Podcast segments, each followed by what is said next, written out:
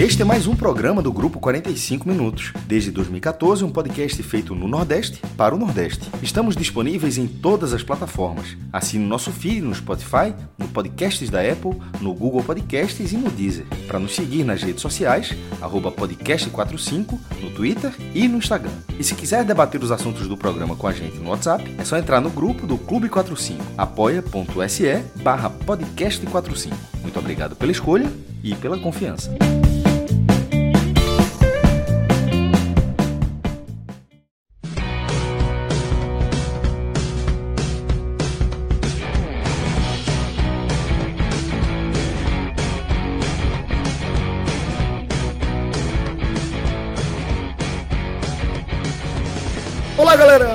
Começando mais um Telecast, um programa que a gente está tratando aqui como nosso galeto completo, porque é, a partir do momento em que Esporte e Santa Cruz foram eliminados da fase de grupos da Copa do Nordeste, a gente também girou a chave em relação aos principais objetivos desses clubes aí para esse primeiro trimestre da temporada.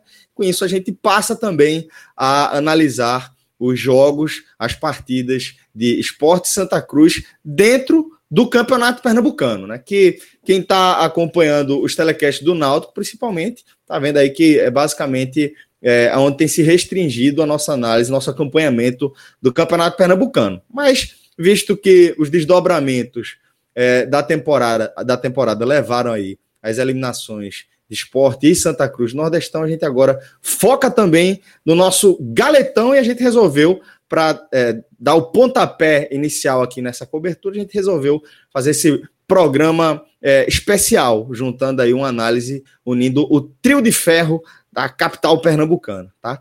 Mas antes, galera, de a gente abrir a nossa pauta aqui, tá? Fazer aquele convite especial para vocês que querem acompanhar o nosso Hoje Tem Bet, velho, o programa onde a gente apresenta os principais jogos do dia, é, trazendo aquela análise mais tradicional da crônica esportiva, né? É, e também a gente soma aí a nossa visão com a expertise da turma do mercado das apostas, velho. A gente tem ali é, Pedro Pato, um dos principais tipsters do Brasil aí também, Tiago Barbalho, a turma do Bet Nacional, que é nosso parceiro nessa jornada, né? E eu lembro também que, que nós começamos semana passada o desafio Bet Nacional. E, é, bom, enfim, as coisas de aposta são assim, né, velho? João, que integra um time dele mesmo, o Exército de um Homem Só, contra o time dos analistas profissionais e o time dos apostadores profissionais. João que tinha feito uma primeira semana horrorosa, correspondendo às expectativas da turma. Começou com tudo essa segunda semana do desafio, tá? Acertou tudo na segunda-feira, quase que acerta tudo também na terça-feira. Tá soltando fogos aí, menino João Grilo, e tenho certeza que próximo programa ele vai chegar grande. Vai chegar grande, onde a gente vai dar os nossos palpites para os jogos da, do fim de semana que vem, tá? O programa que a gente vai gravar na próxima sexta-feira. Então fica o convite para você acompanhar o Hoje Tem Bet, o desafio Bet Nacional é para você criar a sua conta no Bet Nacional, que a gente está com aquela promoção de lançamento aqui dessa ação, onde a gente vai é, garantir 10 reais de crédito na conta dos 100 primeiros que é, criarem a conta lá no Bet Nacional com o nosso código, que é o Hoje Tem Bet.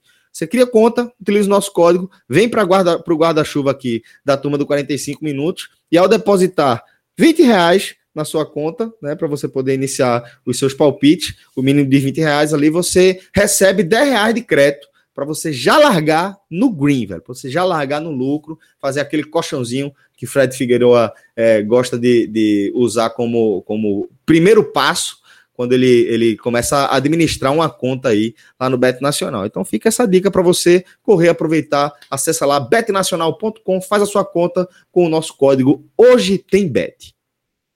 Bom, é, então antes de a gente começar a falar especificamente de cada jogo que a gente vai analisar aqui, de cada clube que a gente vai analisar aqui, acho que é importante, Fred, já que é o pontapé inicial também é, da nossa cobertura mais ampla do Campeonato Pernambucano, a gente fazer aquela leitura geral, né? Começar aí por, por essa vantagem que o Náutico abriu. O Náutico tá jogando o campeonato sozinho, cinco jogos, cinco vitórias, 15 pontos, 100% de aproveitamento, melhor ataque, melhor defesa, tem tudo. tá com 15 pontos aí e encaminhou basicamente a sua classificação até como líder aí, que, que acaba sendo muito importante para o Náutico, né? Celso, como você falou, esse programa ele só não é um telecast exclusivo do Náutico, porque a implosão do Santa Cruz e do esporte na Copa do Nordeste fez com que a gente ajustasse a programação e passasse também a iniciar por aqui a cobertura mais próxima né, de esporte Santa Cruz no Galeto, né, no Campeonato Pernambucano. A gente vinha fazendo só o Náutico no telecast jogo a jogo. Nesse programa a gente grava um especial dos três, até porque as partidas foram todas na noite dessa quarta-feira, e até também, Celso, como você me pergunta agora, para a gente meio que entrar nesse Pernambucano. Né? A gente entra no campeonato oficialmente na quinta rodada, mas com boa parte dos times ainda com quatro ou três jogos. Então, a própria classificação ainda é uma classificação que o número dos pontos ele talvez não seja o mais seguro. A gente tem o Náutico muito à frente, né, com sete pontos de vantagem sobre Santa Cruz e Esporte. A distância do Náutico para o Esporte ela é real, né, porque os dois têm cinco jogos, mas o Santa, que é o vice-líder, tem um jogo a menos. Se você for por aproveitamento, você vai ver que tanto o Retrô quanto o Salgueiro, quarto e quinto colocados, um com sete, outro com seis pontos, eles têm um aproveitamento melhor que o do esporte. Então, dizer que o esporte é terceiro nesse momento é apenas um, uma fotografia momentânea. É preciso que Salgueiro e Retrô façam essas partidas para a gente entender melhor como vai ser a disputa né, da, da reta final da primeira fase e o que está sendo disputado. Agora, é importante já deixar claro que o Náutico, com essa campanha de 100%, com essa campanha irretocável, ele está seguindo um planejamento e um objetivo com extrema frieza, consciência e dedicação. E a gente não pode tratar isso como um objetivo menor, que é garantir a volta do clube à Copa do Brasil. Recuperar calendário, recuperar visibilidade, recuperar dinheiro e também uma possibilidade de ampliar esses recursos. A regra do Campeonato Pernambucano estabelece três vagas para a Copa do Brasil: o campeão, o vice, e não é o terceiro colocado que vai. É o time de melhor campanha na fase de classificação. Então o Náutico, caso, caso ele consiga terminar na primeira posição, ele já cumpre talvez aquele que seja seu maior objetivo no estadual, que é voltar à Copa do Brasil. Mesmo que tenha um acidente e perca na semifinal, ele vai ter, e aí ele também ficaria fora do Nordestão caso ele caia na semifinal. Ele pelo menos já vai ter em mãos um objetivo importante concluído. Um estadual que não vale um real já vai valer aí pelo menos 600 mil reais para o Náutico. Então, a caminhada que o Náutico tem hoje, com sete pontos de vantagem, ela é uma caminhada importante. Essa diferença pode encurtar? Claro que pode. Retrô e Salgueiro, como eu falei, eles têm jogos a menos. Tá? É, um desses jogos, naturalmente, se enfrenta, então a gente não pode colocar, hipoteticamente, aqui seis pontos para cada um. Mas, por exemplo, se o Retrô ganha os dois jogos, o Retrô ficaria dois pontos abaixo do Náutico. Então, representaria um perigo para esse plano do Náutico.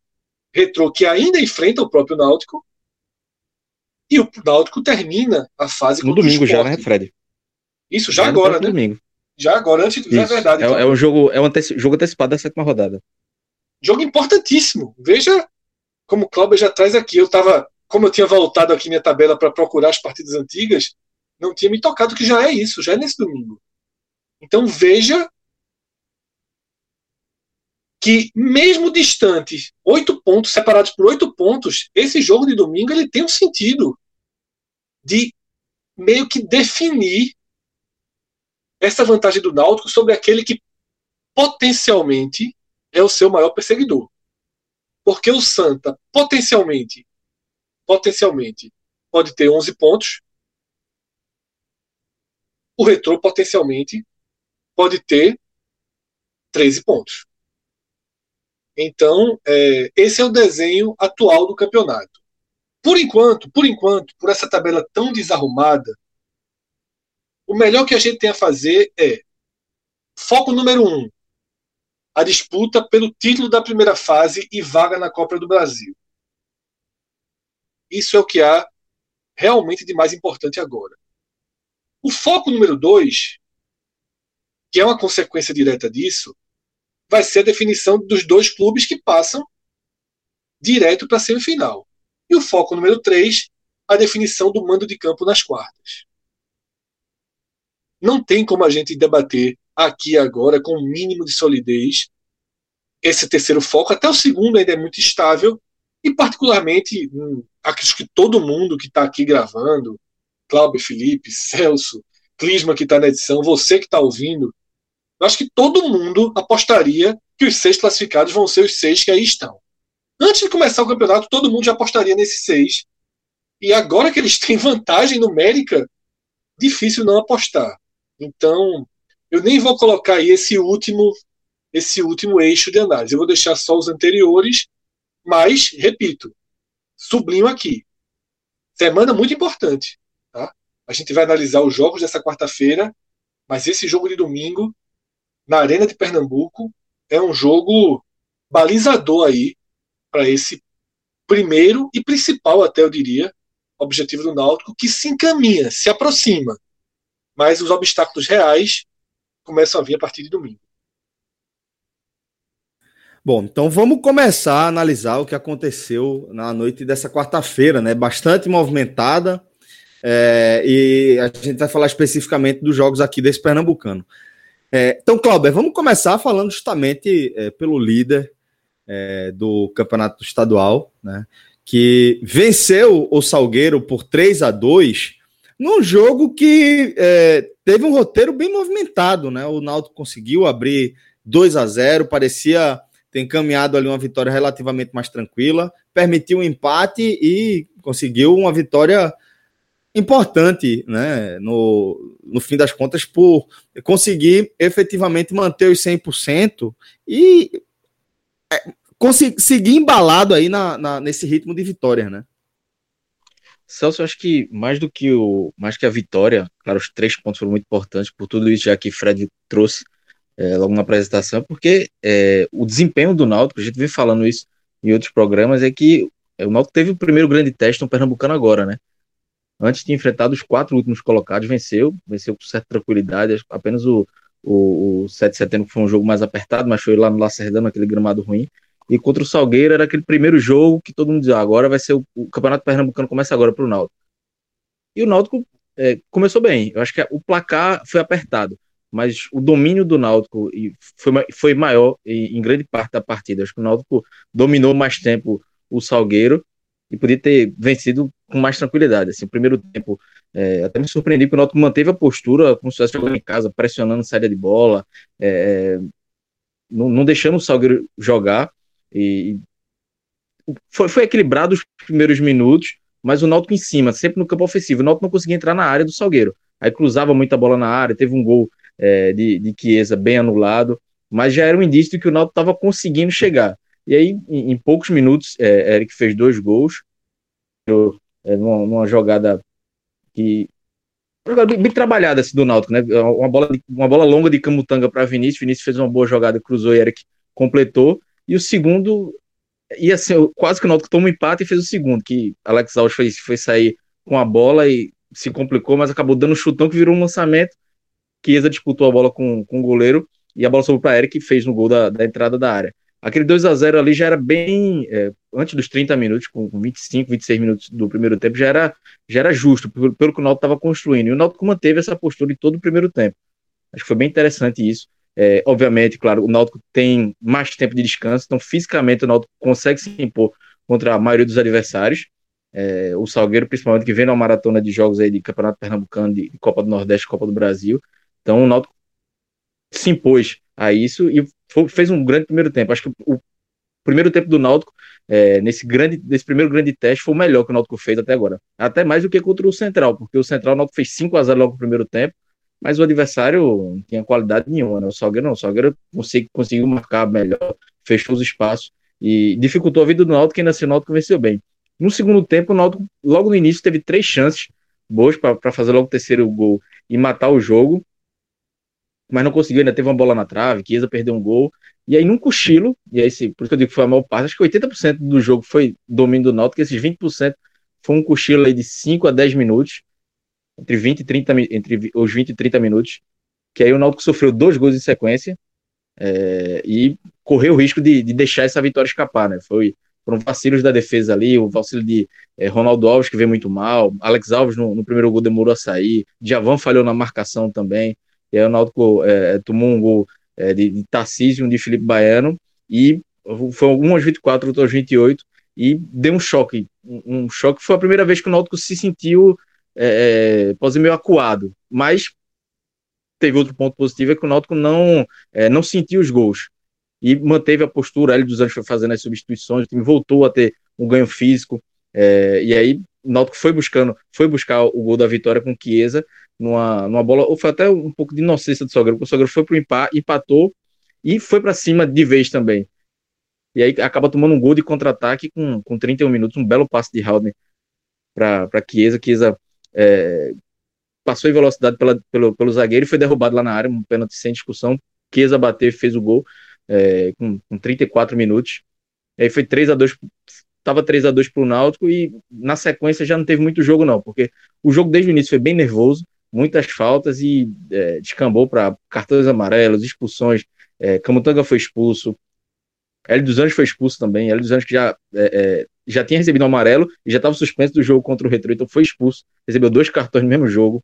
É, Gilberto Castro Júnior teve dificuldade para controlar a partida, aplicou nove cartões amarelos. Então, assim, foi um jogo desde o início nervoso e depois do 3 a 2 foi de muita confusão. A, a expulsão de Camutanga é, na transmissão, é, que não foi justo, né? Porque o Ciel domina a bola na entrada da área, ele ia sair na cara do gol, mas ele não estava com, com domínio completo da bola. É, Camutanga era o último homem, mas foi expulso. Então, é, é, acho que o problema do Náutico não foi nem essa expulsão de Camutanga. O problema do Náutico maior foi, foram é, algumas falhas defensivas.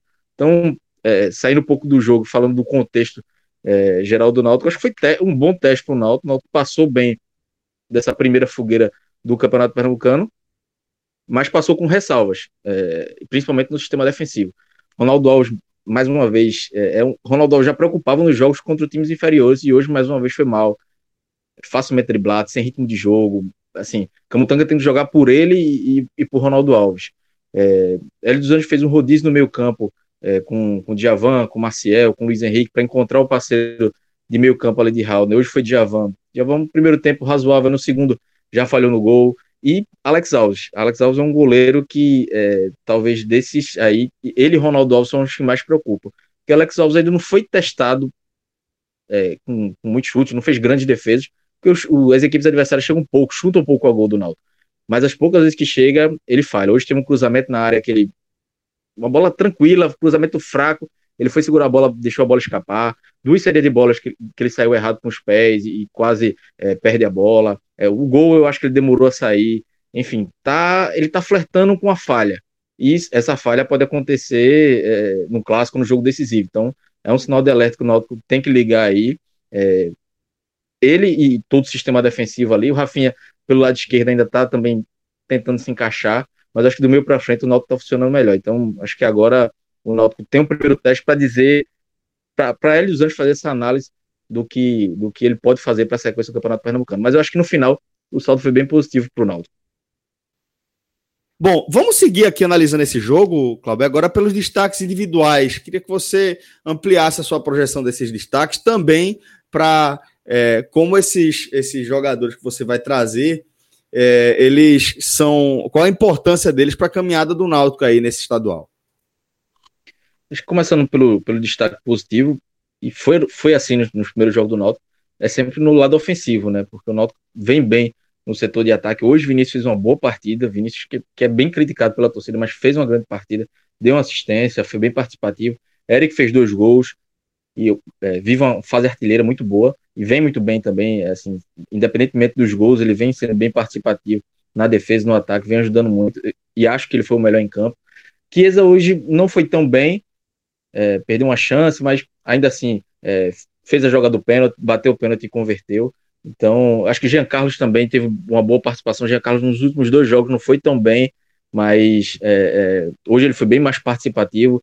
E a marcação do Salgueiro muito fechada no meio campo, mas ele ainda conseguiu fazer o jogo fluir. E Haldney também. Eu acho que se vai fazer um, um pódio, teria que ser Eric em primeiro, Haldney em segundo e Vinícius terceiro, porque e Haldney é muito próximo de Eric, porque é, Haldney vem sendo foi o melhor jogador do Náutico na última Série B e vem sendo o melhor jogador do Náutico nesse campeonato pernambucano. Que ele, ele consegue dar o equilíbrio para o time é, no meio campo e hoje jogando um pouco mais à frente como segundo volante conseguiu fazer a construção do jogo do Náutico, deu uma assistência, é, deu um passe né, para Chiesa que, que sofreu o pênalti. Enfim, vem fazendo grandes partidas. É, é um perigo o Náutico perder ele por uma proposta. O Náutico perder aí destrói muito o meio campo do Náutico. E o lado negativo fica novamente para a defesa, né? Acho que Alex Alves, como eu falei, é, Ronaldo Alves e Rafinha. Rafinha hoje eu achei que ele foi um pouco, conseguiu ser um pouco mais equilibrado, ele vinha falhando muito na defesa, mas conseguiu é, segurar um pouco mais na defesa, então foi um pouco melhor, mas ainda bem abaixo. É, Alex Alves, como eu disse, foram, foram três falhas preocupantes aí, e Ronaldo Alves está completamente sem ritmo. Acho que Ronaldo Alves é um jogador que é, hoje ele ser titular é, temerário para o Naldo. É um jogador que não, não tem mais condições, ele não está com condições físicas de, de jogar em nível alto. Ele é driblado facilmente, é, talvez por, contra o Retro ainda não, mas é, porque o Camutanga foi expulso, né? Então, e ainda não tem Iago Silva, é, então Wagner Leonardo entra no lugar do Camutanga. Mas quando o Wagner Leonardo e Camutanga tiver à disposição, a dupla defesa vai ser isso. O problema é que o Wagner entrou hoje. Como lateral esquerdo, entrou bem. Então, diria que o Náutico precisa de dois Wagner Leonardo, mas só tem um. Então, por enquanto, se tiver que escolher uma bola dividida, é melhor tirar Ronaldo Alves do que tirar a Rafinha e, e ter uma, uma, defesa mais rápida e, mais, e mais velocidade para segurar. A questão de Alex Alves é difícil. Eu acho que só, só haverá um questionamento maior se ele falhar no clássico, se ele falhar no jogo decisivo, e aí pode ser tarde demais, né? Mas é um jogador que é, eu acho que não deveria ter começado o Pernambucano como titular. Jefferson fez toda a pré-temporada, semana do, da estreia do Pernambucano e já virou titular. Então acho que ele meio que furou a fila. É, ele parece que não gosta muito de Jefferson. Considerei injusta essa troca. Alex Alves estreou, mas em nenhum jogo foi 100% de confiança. Então aí eu ainda fico com uma pulga atrás da orelha. É difícil. Enquanto ele não falhar num gol, é, talvez Hélio dos Anjos não tenha argumentos para tirá-lo do time. Nem sei se ele vai querer ter esses argumentos, né? Mas é um ponto aí de, de interrogação bem, bem preocupante ele Ronaldo Alves nesse sistema defensivo. Cláudio, então antes de a gente fechar aqui a análise do Náutico, queria só que você fizesse um resumo aí da sua projeção, a sua perspectiva para a caminhada do Náutico aí nesse campeonato estadual, quão distante o Náutico está de alcançar os seus objetivos. Eu acho que, é como o Fred falou, esse, o jogo do retrô é o, é o principal jogo até agora para o Náutico. Talvez seja mais importante até do que o clássico contra o Santa Cruz no domingo, porque se o Náutico vence o retrô, é, ele é, vence o confronto direto e mesmo que continue com jogos a mais, o retrô não vai ficar mais tão perto. Então, esse é o, esse é o grande jogo para o Náutico. O Náutico não vai ter Camutanga, não vai ter Hélio dos Anjos, né, que está suspenso também. Então, acho que se o Náutico vencer nesse jogo, o Náutico vai vai estar tá com um pé e meio aí na, garantindo essas, um, um das duas primeiras colocações e a primeira colocação bem perto para garantir a vaga na, na Copa do Brasil. O, o, a classificação para as quartas, para as quartas de final não tem nem o que discutir, né? Falta, matematicamente falta praticamente um ponto. Então, é, não, não, tem como o Náutico ficar de fora. Acho que a, a dúvida agora é o Náutico vai ficar nas duas primeiras colocações e principalmente o primeiro lugar, que vai ser essa é, a vaga para a Copa do Brasil, né? E agora esse é o jogo, acho que o jogo contra o Retrô é, é o principal, o que o Náutico tem que, tem que focar é, com, com espírito de decisão, acho que como entrou hoje contra o Salgueiro. Acho que eu até estranhei, talvez eu fiquei, com receio de que o Náutico não entrasse com, com tanta pegada, é, pensando que, enfim, que não, que não fosse um jogo tão decisivo, mas o Náutico entrou com isso é, é desde o início contra o Salgueiro e eu acredito que se fizesse contra o Retrô, é, talvez seja um jogo é, mais difícil, porque o Retrô vem com menos desgaste do que o Salgueiro, mas em compensação o gramado é melhor, vai ser o gramado da Arena de Pernambuco, então é, é um jogo, talvez seja o principal jogo aí dessa, dessa primeira fase até, até agora, né? Que na, nas últimas rodadas a coisa vai afunilar, mas acho que vai ser o, o, o principal jogo para definir principalmente essa, essa vaga aí na Copa do Brasil. O Retro vai querer também e o Náutico está muito perto. Beleza, Cláudio. Então vamos trazer também nosso querido Felipe Assis aqui para o nosso debate, para a nossa resenha. Felipe, é, sei que você gosta do Galetão também, imagino que está é, em casa agora analisando essa quinta rodada do Campeonato Pernambucano, né, companheiro? Rapaz, é, é, veja, a gente já falou do campeonato do Náutico, né? Agora vamos falar do campeonato do restante, né? é tipo isso. Proja, e a gente vai falar, né, poucas, pouco, pouco tempo depois, é, da goleada que o Santa Cruz impôs ao Veracruz. Só que é, é daqueles, daqueles placares é, que enganam completamente o que foi o desenrolar da partida. Né? É um resultado fora da curva, pelo que a gente viu com a bola rolando. O Santa enfiou um 4 a 1 no Veracruz, no Arruda, mas é, o jogo teve longe de ser é, um jogo de domínio tricolor, né, Felipe? São essas coisas do futebol, né? Olha, o futebol ele pode ser extraordinário para o vencedor e pode ser muito injusto com a outra parte. Né? Quando você olha o placar do jogo, ah, foi 4 a 1 você pode pensar por algum momento que o Santa Cruz teve alguma facilidade nesse jogo. Quando, na verdade, o que se viu foi eh, o Santa Cruz levando um sufoco absurdo do Veracruz, eu digo absurdo mesmo, né? Porque teve gol é, que o juiz não deu, que a bola entrou, teve bola na trava, e teve o Jordan fazendo é, é, defesa espetacular, teve de tudo, né? No momento em que estava ainda 1 a 0 para o Santa Cruz, depois o, o Veracruz buscou o empate, né? É, continuou em cima, você veja que depois que o Veracruz buscou o empate, é, ele não se intimidou, ele continuou em cima. Né? E aí acontece, o Santa Cruz achou o gol a partir do, do, do momento que fez o 2 a 1 aí é, é, é, saiu. A goleada saiu, saiu com uma grande participação de, de Chiquinho, né? com dois gols do William Alves. Olha, eu não fiz essa busca aqui, mas eu acredito que o William Alves nunca fez dois gols no mesmo jogo. Talvez, no, pelo menos no Santa Cruz, eu não me lembro. É, não, nunca foi muito goleador, não. Não, não. Também não tenho essa recordação de William Alves pedindo música no Fantástico, não.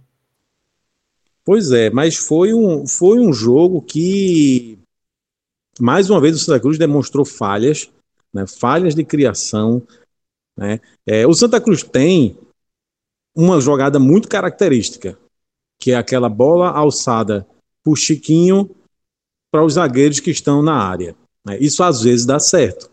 É, o Chiquinho tem, tem uma, ele bate muito bem na bola, né? E o Santa Cruz treina isso a exaustão já faz tempo.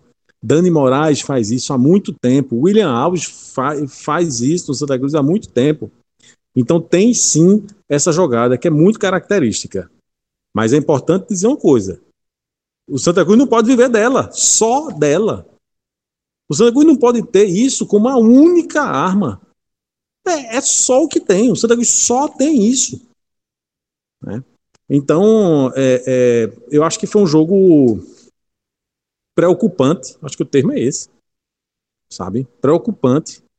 Porque basta você olhar a condição do, do, do adversário na classificação. É isso? Então, você pega um, um, um Vera Cruz que possivelmente não vai vai ter vai disputar o quadrangular do rebaixamento, né?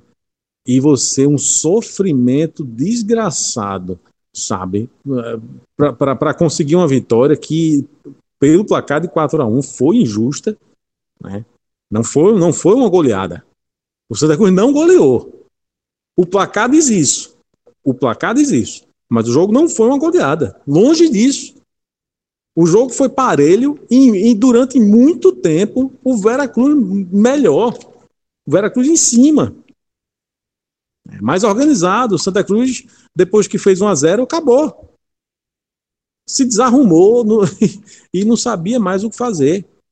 É, eu, eu, vou fazer só uma ressalva aqui, Franja, em relação ao Veracruz porque é, o Veracruz, por outro lado, é um time que tem menos pontos do que o, o, futebol que ele mostrou aí contra Esporte, Náutico e Santa é, dão a entender, né? É um time organizado, não, fe, não fez um, um, um não foi um jogo é, casual onde o Veracruz conseguiu ser superior ao Santa, né? Foi um jogo que o Veracruz vem tentando implementar, mas mais uma vez aí amarga um, um revés, né? Não, sem dúvida, veja, é, é, a análise que a gente tem que fazer é o, é o seguinte: o que o Veracruz é hoje, o time do Veracruz hoje, ele não é muito inferior ao time do Santa Cruz. Eu estou falando de, de, de, jogador, de peças individuais, estou falando de elenco, eu estou falando de, de, de, plano de jogo, de organização, eu estou falando disso. Ele não é muito inferior, não. Mas, assim, é claro que toda vez que, que um grande time da capital for enfrentar um Veracruz, a gente tem que. que, que e, e, e toda vez que ele for enfre enfrentar e a gente observar que os times estão jogando um futebol parelho, a gente tem que olhar assim e dizer o que danado é isso, né? O que danado é isso.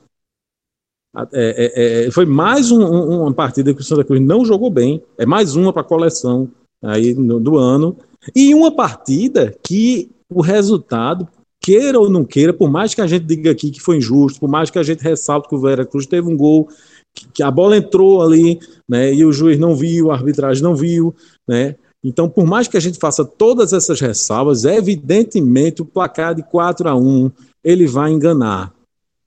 E aí, o técnico Brigatti, que durante muito tempo fica naquela balança, mas não cai, ele acaba que vai ganhando aí uma, uma sobrevida. Né? Vai ganhando uma sobrevida, mas uma sobrevida que não faz jus, pelo menos é, é, é, a, a, gente analisando esse jogo do Santa Cruz, olha, teve hora que o torcedor olhou assim e disse, minha nossa senhora, foi que eu mereci para fazer isso. Eu queria saber, foi que eu mereci para ver um negócio desse. é, Felipe, eu quero, eu quero até ampliar a nossa análise sobre a situação do Santa, mas é, queria já adiantar o nosso debate aqui para os destaques individuais dessa partida, tá? Para que a gente conclua a nossa leitura sobre o jogo, você aponte aí, é, de repente, jogadores que, que é, servem como pilar para que o, o, Santa, a partir dele, consiga evoluir o seu futebol coletivamente, é, onde você enxerga é, um, uma, uma grande lacuna, uma grande carência. Fica à vontade para trazer essa análise, mas vamos já fazer essa transição usar essa análise dos destaques individuais para a gente analisar a situação do Santa como um todo. Olha, eu, eu vi uma coisa que eu não gostei nesse jogo. Aliás, algumas, né? Mas vamos lá. O Alan Cardoso, rapaz, sumiu, desapareceu. Eu, eu, eu sou um defensor dele, eu já falei aqui diversas vezes que o Santa Cruz melhorou muito a partir do momento que ele surgiu, né, que ele ocupou aquele espaço na lateral esquerda que não existia mas nesse jogo ele sumiu completamente. Né? É, é, eu lembro de ter olhado para a cara dele ali, visto ele, ele, sabe, três ou quatro vezes no jogo inteiro. Né? Então, é, é, eu achei que, que é, nessa partida especificamente ele foi mal, né? embora que desde que estreou ele tem sido uma boa peça. Enfim, é, vamos, vamos ver se foi somente nessa partida, né? Se na próxima ele se restabelece. É, tem o Cal, rapaz, que o Cal, veja só. É, aí, aí eu vou falar de uma maneira geral. Eu acho o Cal meio perdido. Sabe aquele jogador meio perdido em campo, que não sabe o que está fazendo? É, é, é, um jogador que você diz assim, ó, oh, oh, vou, vou lhe dar uma bússola para você saber. Porque assim, eu não vejo o, o, o, Cal como um, um, um meia de criatividade, ele não é isso está longe disso, apesar de, de, que ele fez um, um, é, um, lançamento, assim, um passo que foi, é, é, foi bonito, coisa e tal, foi ótimo, beleza, mas de uma maneira geral ele não é aquele meia de, de, de criatividade e também não é carregador de piano. Então eu, eu acho ele meio perdido, sabe? É, tem o Madison, que o Madison entrou bem, tem entrado bem, é, e nesta partida contra o Veracruz ele foi bem também, apesar de, de, de, um lance que ele perdeu lá de gol. Rapaz, pô, preciso fazer esse registro aqui. Que time para errar, errar, finalização e passe, é esse do Santa Cruz. Rapaz, é uma coisa impressionante. Né? Os caras chegam na, na área e, e, e, tem um toquinho a mais, e esse toquinho é só na perna do adversário. Né? É, tem o Jordan, eu acho que a gente tem que falar do Jordan, que fez mais uma boa partida. É, e tem sido. Impressionante, impressionante a, a mão do Santa Cruz para escolher goleiro, né? É verdade, é verdade. Você falou uma coisa, é, de vez em quando está aparecendo. Tanto é que se você, se você pegar aí os 10 maiores ídolos da história do Santa Cruz, dificilmente você não vai incluir na lista dois goleiros. Dois goleiros, Birigui, Birigui e Tiago Cardoso. Né? Os mais antigos, né, é, falam em Betinho ainda, certo? Há quem diga que, na verdade, o maior goleiro da história do Santa Cruz foi Betinho. Então você veja, tem essa mão sim para de vez em quando achar um goleiro. Né? E o Jordan é talvez, certamente, talvez não, vou mudar a expressão, é certamente o jogador mais regular do Santa Cruz. É. E aí a gente. É, eu tenho que fazer o registro de, de, William Alves pelo que ele fez. Aí eu vou falar especificamente nesse jogo. Foram dois gols de, de, né, na mesma partida. É, e a gente tem que falar de Chiquinho. Né? A gente tem que falar de Chiquinho. Chiquinho fez, dos quatro gols, ele deu três passes, foram três assistências de Chiquinho, e, e ele fez o dele também, que estava faltando. Né? E é um jogador, esse aí é importantíssimo para o Santa Cruz. Mas é importantíssimo, porque é dos pés dele que, na, que, que nasce aquela jogada. Sabe aquele jogo que está tá encruado, que eh, não consegue criar, enfim. Então, é, é, é, o Santos conta muito com ele, né? principalmente nessa, nessa, nessa bola parada. Tá? E é, o, o, o, Pipico, rapaz, o Pipico errou também lance, perdeu um gol ali. Né? É um jogador que é, ele vive altos e baixos no Santa Cruz já faz algum tempo, né? mas é, também é verdade que a, a falta de, de, de, criatividade do meio do Santa Cruz atrapalha um absurdo o atacante. Mas atrapalha um absurdo. Né? E, inclusive, nesse jogo, ele, ele muitas vezes vindo, sabe, pegar bola, vir pipico, sabe, na, na, defesa, né? combatendo ali. Então, é, é, é, um erro ali, talvez, de posicionamento. Né? Eu não sei se, se pela pela não recebe bola, o cara tem que se movimentar, enfim. Mas eu acho que é por aí. Eu vejo, eu vejo um time que precisa evoluir. Time do Santa Cruz precisa evoluir. Tem uma jogada característica, mas não pode viver só de uma jogada. Time nenhum do mundo pode viver só com uma jogada. Certo? Bola alçada na área e os zagueiros estão lá pronto para, sabe? É, porque sabe que a bola vai chegar nele. Então, não pode. Isso não é, time nenhum no mundo pode ver só disso. E saindo aqui desse, desse jogo, Franja, é, qual é a perspectiva que você tem para o Santa Cruz nesse campeonato pernambucano? Em que estágio o time está para o, o, tamanho do desafio que é o estadual para a temporada do Santa? E qual a perspectiva que você faz aí de evolução em relação ao estadual? Olha, em relação ao estadual, o que, o que, o que, que acontece? Tem a pontuação, que a pontuação nesse momento não é ruim. Certo? Ela poderia, ter, poderia ser melhor, poderia ser bem melhor se o Santa Cruz tivesse empatado um jogo que não poderia ter empatado contra o Central. Você teria dois pontos a mais. Né? Então, esses dois pontos a mais é, teriam feito muita diferença, certo? É, mas, de qualquer forma, a pontuação está ok a pontuação está ok. Né? É, agora, uma coisa é a condição na, na, na, classificação, certo? A condição do clube na classificação. Outra coisa é o futebol que o time está apresentando. E o futebol que o time está apresentando, ele é sofrível. Ele é sofrível. Então, é claro que, que tem jogador começando agora, você teve o Péricles que entrou, você teve o Derlei que fez a estreia dele. Então, é um time que ainda pode, sabe, a gente não sabe exatamente para onde, aonde vai chegar, mas existe essa expectativa de que uma peça ou outra que você coloca ali, ela dê alguma qualidade, né? É, acho que no momento o foco do Santa Cruz é, é totalmente na Copa do Brasil, totalmente na Copa do Brasil, certo? É, deixar de lado um pouquinho o Pernambucano, deixar de lado, mas sem não é abandonar não, viu? Até porque a gente começa o ano falando que que vale a Copa do Nordeste, Pernambucano, não sei o que, não sei o que, aí vem um choque de realidade e a eliminado na Copa do Nordeste é você se agarra com o Pernambucano de volta, né? É, e é importante, eu não, não, eu não descarto, assim, eu não sou do que acha que o Pernambucano vale nada não, tá? Eu acho que é importante sim, o time tem que levantar a taça, todo time tem que levantar a taça, né? Que não pode se desacostumar a isso não, né?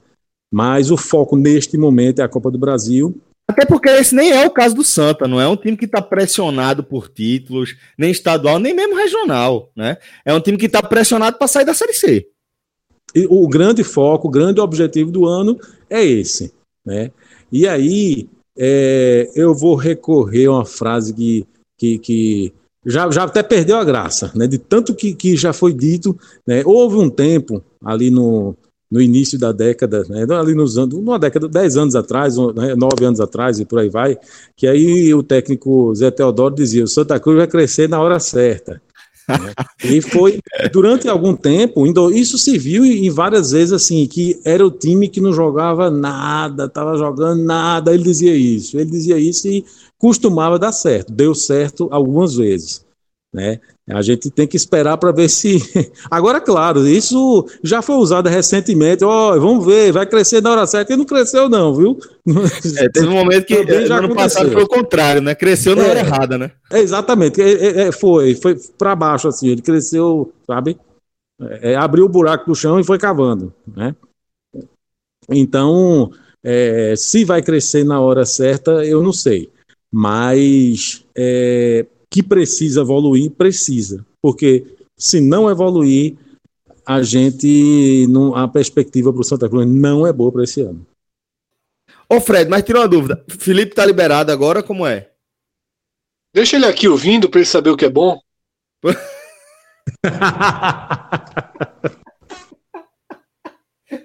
então, então vamos seguir daqui, vamos deixar Felipe de Castigo. Fred, chega aqui para a nossa resenha para a gente falar é, dessa, dessa, desse 0 a 0 aí, é, sofrido de ver, de acompanhar, entre Afogados e Esporte, né? O, um jogo disputado lá no, no Sertão, lá em Afogados da, da, da Engazeira, no Vianão, e é, a partida que marcou primeiro jogo pós era Jair Ventura e o último jogo da atual gestão. Nem que ela consiga renovar aí a sua é, a, sua administração aí para o próximo biênio vencendo a eleição, mas para a administração atual é o último capítulo, Fred. Chega então para contar essa história. E de fato, Celso, esse jogo precisa encerrar mais um capítulo, né? Dia 7 de abril de uma temporada que começou na última semana de fevereiro, afinal, é, o Sport disputou o primeiro jogo do estadual antes da última partida da Série A. Uma temporada que tem um mês e dez dias.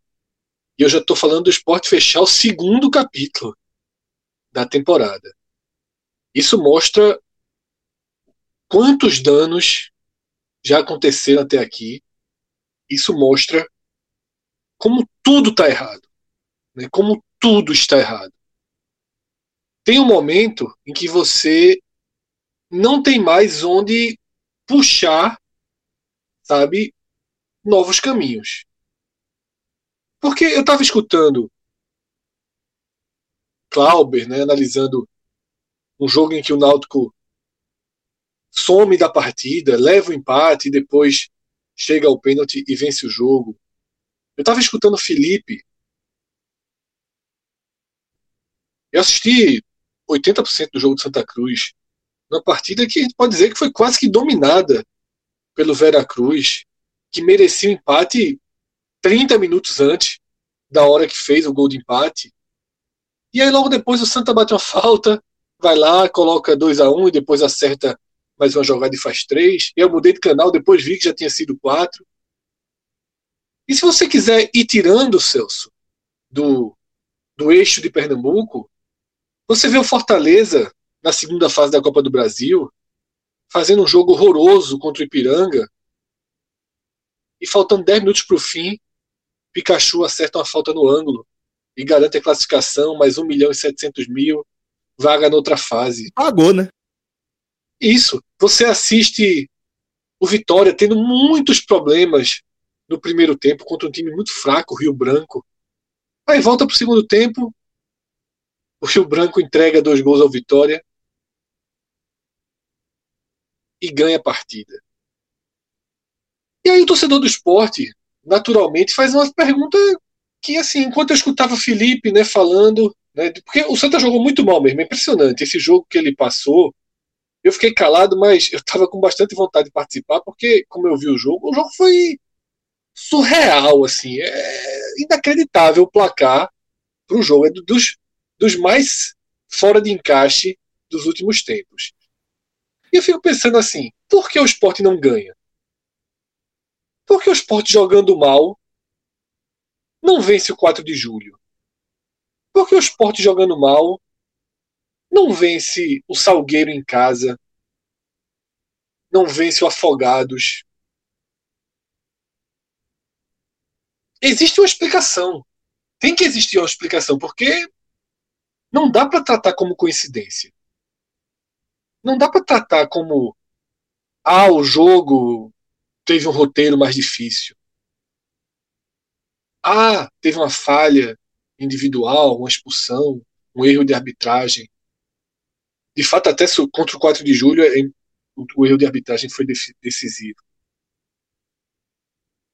O que acontece, Celso, no esporte hoje é que existia um caminho, existia um caminho claro, o melhor caminho possível para o 2021 do esporte, que era manter o que já tinha, ou seja, um time com uma alma, um DNA essencialmente defensivo, um time seguro. E tava time... caminhando para isso, né? Tava se desenhando isso aí. É, é, era o ponto de partida. Você ter um time muitas vezes jogando com três zagueiros para compensar os problemas nas laterais. Você tem um time seguro e a partir de reforços e de mais treinamento e qualificando a saída de bola. Porque o esporte, quando recuperava a bola na Série A, faltava qualidade demais. Faltava muita qualidade para conseguir de forma repetida, para conseguir de forma sistemática ser algo mais do que um time defensor. Então, eu acreditava, né? tem gravações e gravações, eu acreditava que esse era o melhor caminho. Mas eu também sabia que esse tipo de jogo não se encaixa com o perfil das primeiras partidas da temporada. Porque não tem como fazer isso. Não tem como fazer isso. Não é, não é, não tem por que fazer isso contra Juazeirense. Não tem por que fazer isso contra o Santa Cruz, como fez no primeiro jogo do Arruda. Não tem por que fazer isso contra o Salgueiro. Não tem porquê.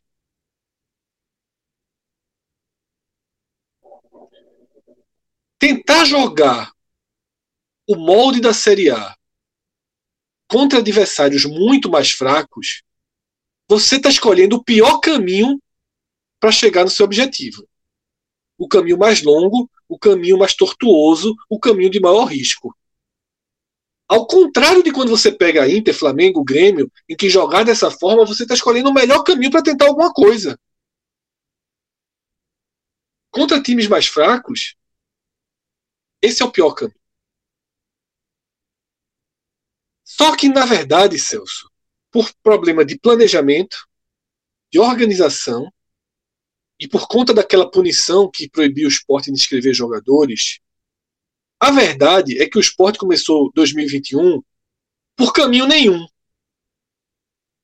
O esporte começou 2021 como um pega na rua, uma coxa de retalhos. Jair Ventura tentava armar ali atrás algo parecido, só que Pedrão não encaixa com. Perde o tempo da bola, você não tem Maidana, você não tem os laterais, você não tem os pontas. tentava utilizar os, os garotos da base para fazer as funções, jogadores que ele mesmo nem conhecia tão bem. O esporte simplesmente foi um pega na rua, um pega na rua. E esse pega na rua caiu diante da Juazeirense. Aquele 3 a 2 que a gente já comentou demais. Com aquele dano, com aquele dano, o esporte passou naturalmente. Vem de mim, vem de você que está ouvindo, e lógico que existe internamente. O esporte passou a sofrer uma pressão muito grande. Na hora que você cai da Copa do Brasil e você olha para a sua situação na Copa do Nordeste, já está encrencadíssima. Você começa a tentar dar uma resposta. E o esporte tentou dar a resposta de forma completamente desordenada, quase desesperada. Aí é onde entra a questão da eleição, né? E como a gente não Isso. pode desvincular, né? O que o esporte fez em Salvador, Celso, contra o Bahia, não foi. Aquilo ali é desespero. Escalar o time que o esporte escalou contra o Bahia sem menor condição física, sem treino, é desespero. Não é só ser desordenado, é ser desesperado. É, é se desapegar de tudo que você tem. Aí tu toma 4 a 0. E aí a pressão aumenta, e aí a pressão aumenta.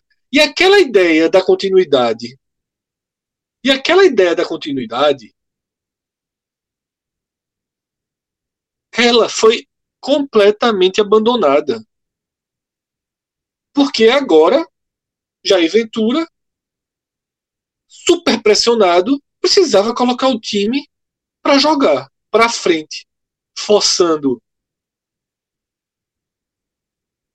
jogadores que não têm condição física, forçando jogadores que tiveram um ou dois treinos juntos, forçando tudo. Ao invés de pegar um Patrick e dizer, Patrick, ó, vamos só trabalhar fisicamente aqui, vamos jogar só o restinho dos jogos, ah, vamos manter aqui um outro. Se perder, perdeu. Se jogar mal, jogou mal, mas vamos fazer isso. Como fez com o Júnior Tavares, né, que saiu completamente sem, ainda não pisou em campo depois daquela atuação em Salvador. Era preciso, era preciso tirar o time de campo, literalmente. Quer dizer, literalmente fez em Juazeiro, né? Mas era preciso tirar o time de campo tirar pressão de campo, focar o que é feito dentro do CT, esquecer o estádio e focar no CT, focar em recuperar fisicamente os jogadores, focar em treinar, treinar, treinar, trabalhar para que esse time pudesse ser ter ou ser ou o passo avançado do time 2020 ou mesmo criar um novo DNA. Mas isso só se consegue com treino. Isso não se consegue com conversa de hotel. Isso não se consegue, não se consegue treinando uma vez por semana.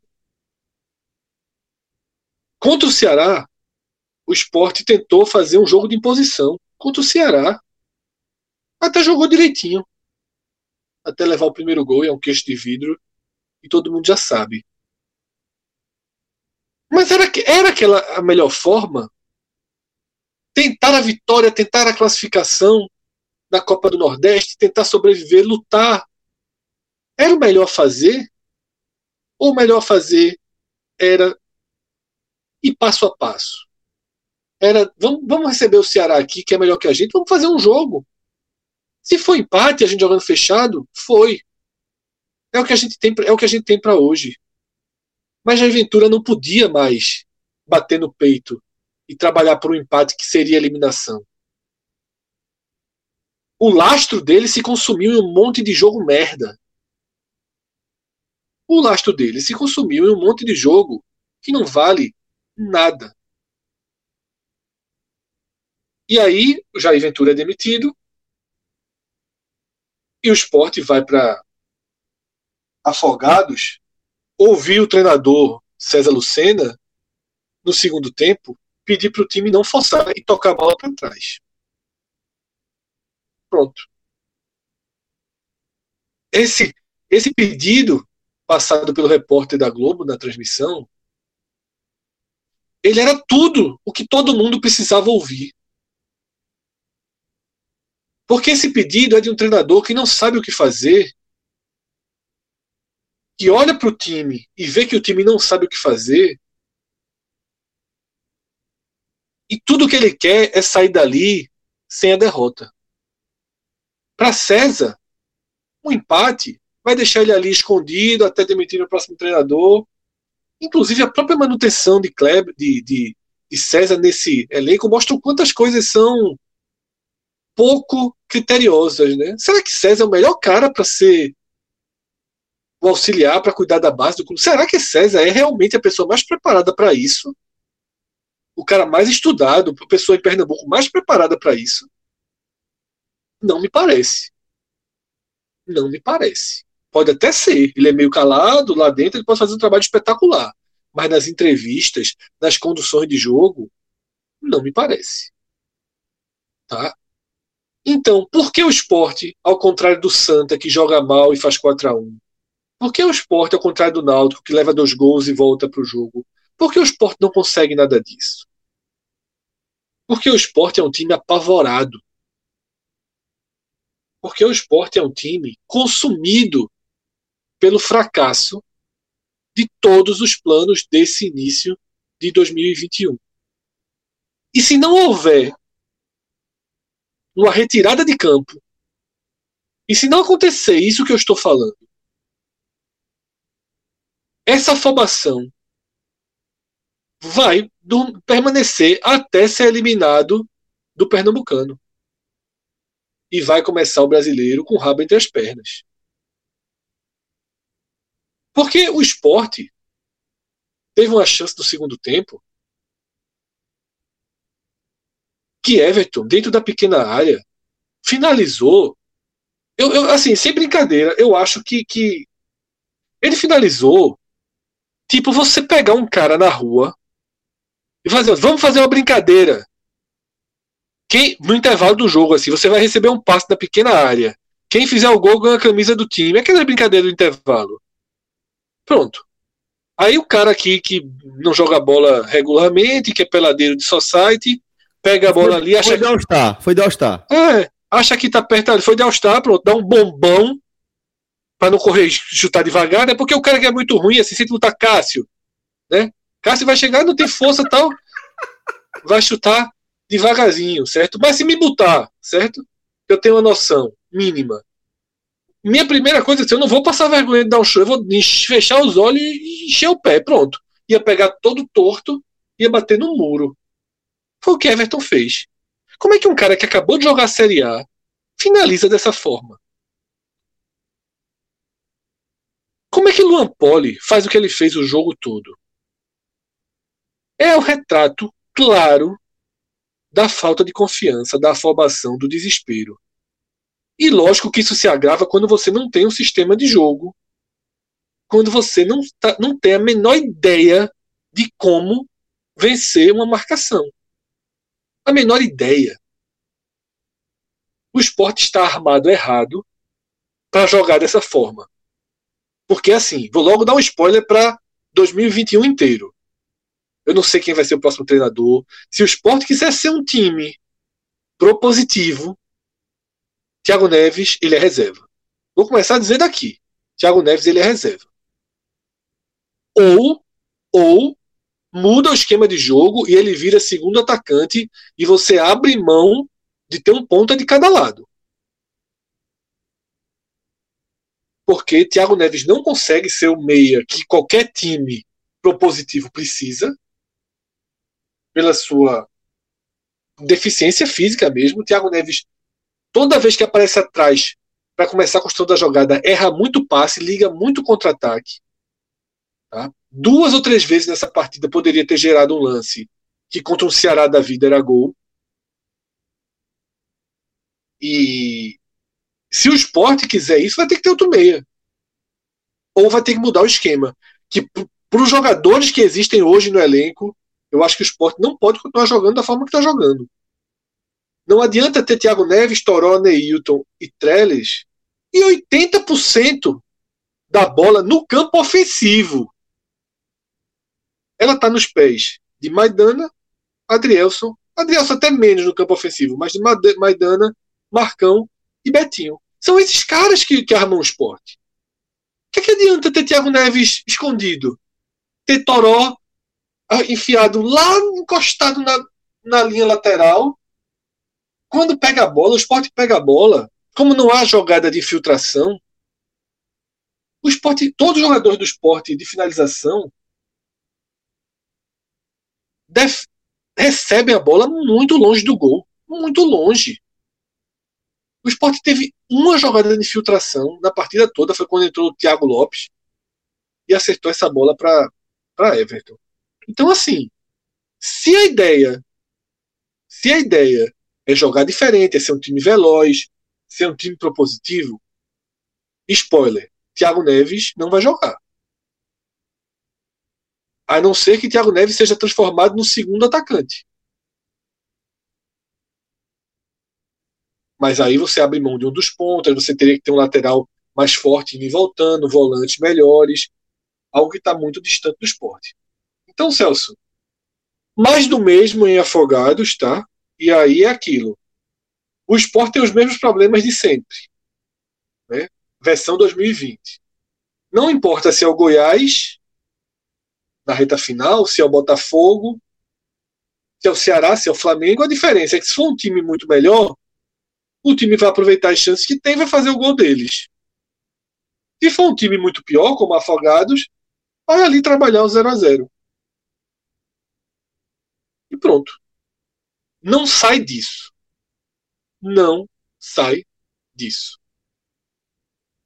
Vai vir um novo técnico, vai vir um novo presidente, ou o velho presidente vai ganhar mais oxigênio e menos resistência para o seu trabalho, a torcida vai escolher o, os sócios vão escolher o caminho preferido, virar um novo treinador, precisa vir um novo goleiro, seja como for, precisa vir um novo goleiro, porque eu poderia voltar toda essa fita aqui e repassar a temporada com erros de goleiro que agravaram a situação.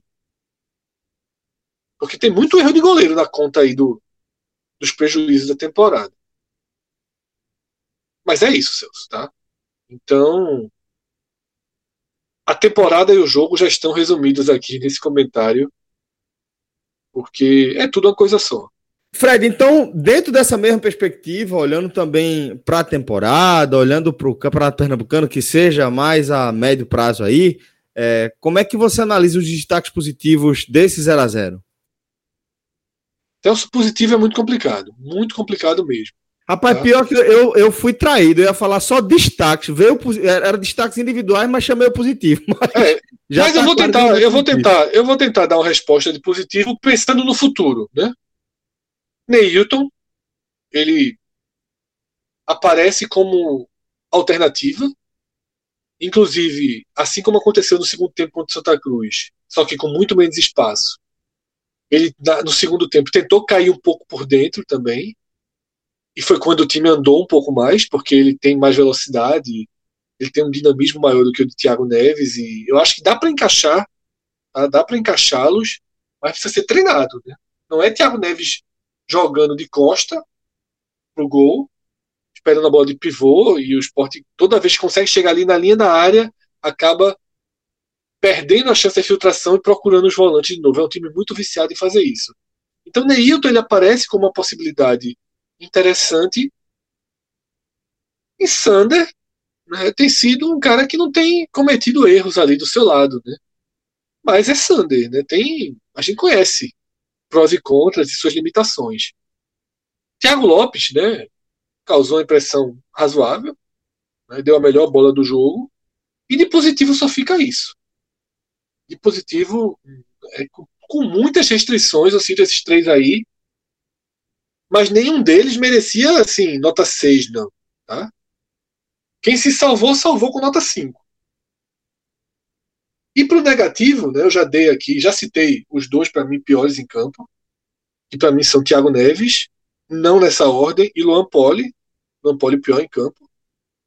Antes da expulsão já estava me incomodando né, por errar tudo, errar o tempo de bola, não consegue, não consegue, não consegue um, um chute simples, ele não consegue mais pegassem 100 dois tempos. bolas cruzadas na área toda dele, ele sai que parece que está fazendo uma defesa, saindo para o cruzamento mais complicado do mundo, ele sai quase que perdendo para o atacante, ele saindo com a mão, o cara com a cabeça, a bola toda dele. Errou o tempo da bola três vezes no jogo. Três vezes no jogo. Na terceira foi expulso que ele ia dar o gol. Na terceira ia ser expulso porque ele ia dar o gol. Ele deu o gol para Juazeirense, ele deu o gol para o 4 de julho, o Sport está eliminado das duas competições com erros dele. Tá? E assim, e para piorar, anda com a postura bem equivocada, né? Depois de pegar aquele pênalti contra o Central e botar dedinho no ouvido, sabe fazer, sabe o quê. Eu acho que Poli ele surpreendeu muito ano passado. E ele merecia ficar, merecia seguir como titular, mas é impressionante como se desconstruiu. E goleiro é confiança. Pole, mais ainda. Maílson, mais ainda. Carlos Eduardo, que tinha ganho a posição, está fora de ação. Não dá para o esporte achar que vamos seguir aqui o Pernambucano com Maílson ou Pole, e se tiver que ser um dos dois, para mim, agora é hora de novo de Maílson. Não dá para seguir o Pernambucano com os dois achar que quando o Carlos Eduardo voltar, depois de dois meses de novo parado, vai entrar na Série A e vai ser o goleiro do esporte. O esporte precisa de um goleiro. O esporte precisa de um goleiro. Quem? dificílimo, dificílimo achar. Mas precisa procurar. Precisa estar atento aí ao mercado para tentar trazer uma solução. Acalmar um pouco esse setor. Então, para mim, os dois piores né, foram Luan Poli e Thiago Neves. Claro que Trellis foi mal também, Toró foi mal também, mas eu acho que é muito mais consequência esses dois aí, que são muito extremos, né? Toró ainda ajudou bastante atrás, cortou bola que ia ser bola de gol do Afogados. E Trellis muito mal. Mas eu acho que foi muito mais nocivo num jogo que você precisa do meia, o meia praticamente não jogar de meia e fica um buraco ali, tá? E o goleiro né, deixar o time sob risco de levar o gol o tempo inteiro. Então, esse para mim foi o desenho dessa desse empate 0 a 0 né?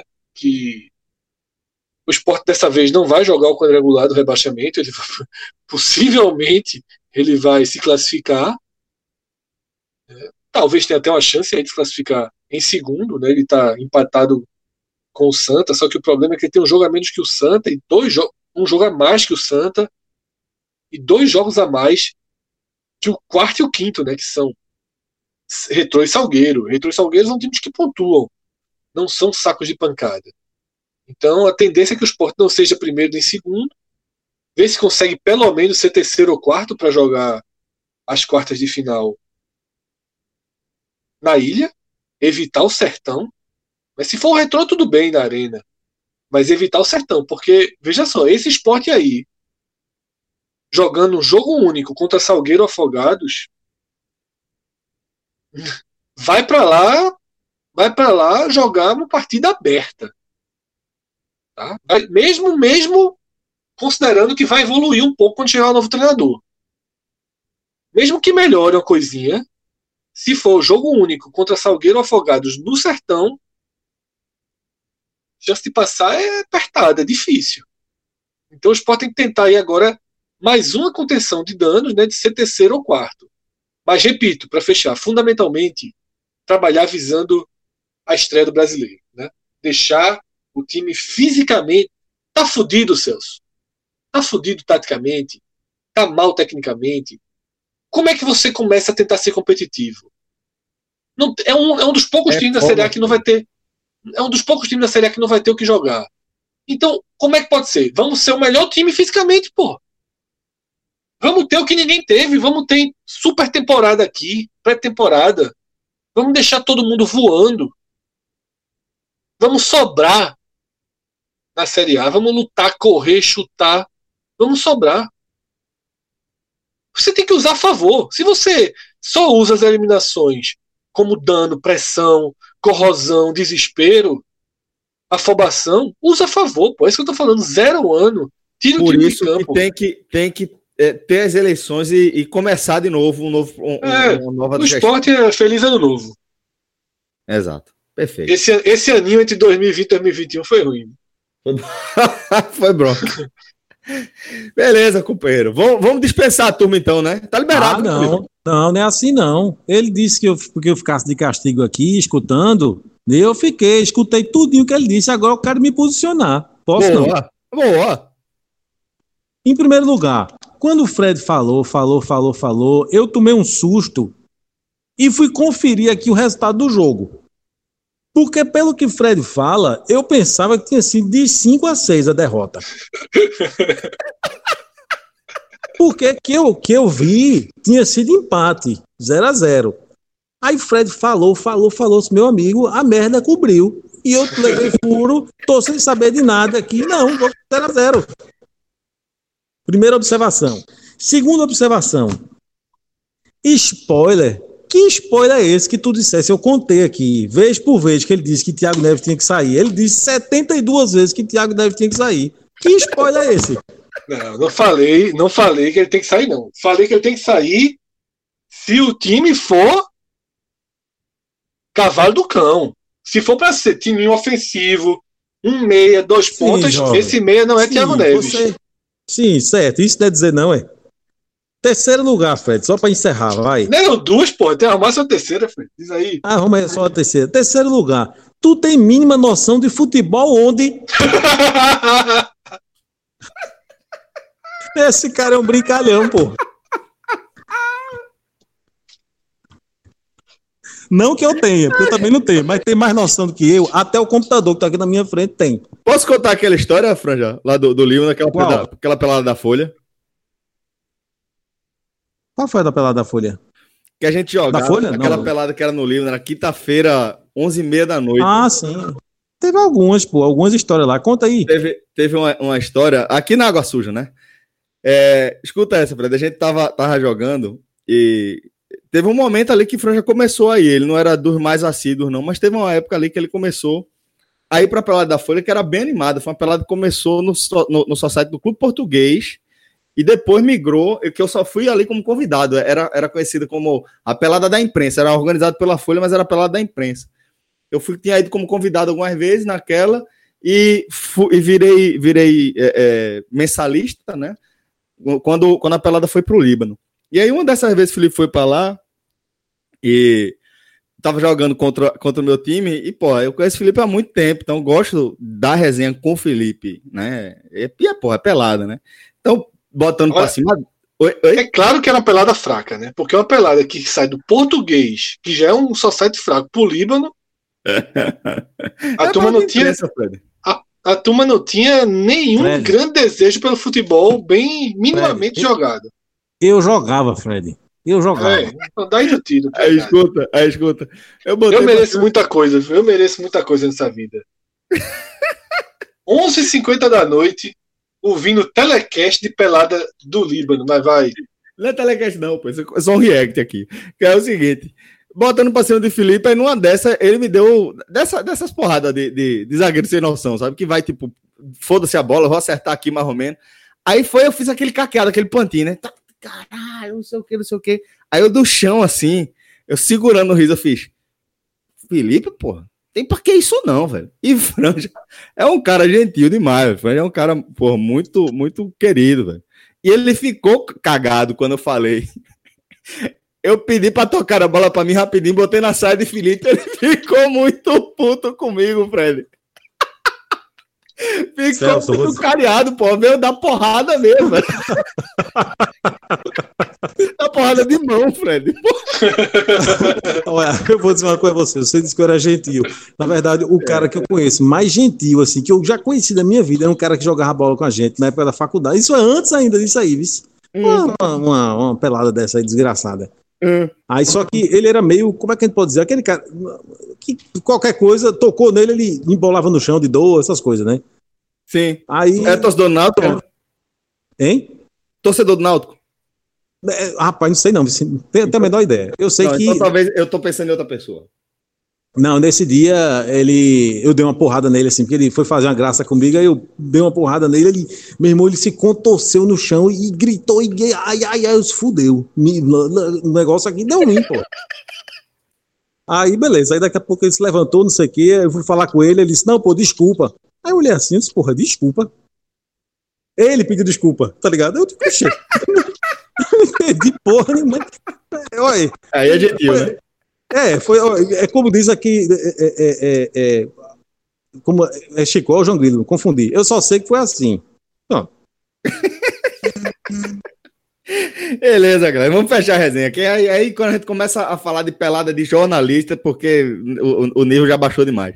Agradecer demais a presença aqui de Cláudio, de Franja, de Fred, de Clima. A ordem foi essa: Náutico, Santos Esporte, pelada da Folha. Foi mesmo. E foi o nível de futebol apresentado. Beleza, galera. Vamos fechar aqui nosso galeto completo. Obrigado demais por sua audiência, tá? E pela moral que você dá aqui pra turma. Desejo aí um forte abraço para todo mundo. Valeu, galera. Até a próxima. Tchau, tchau.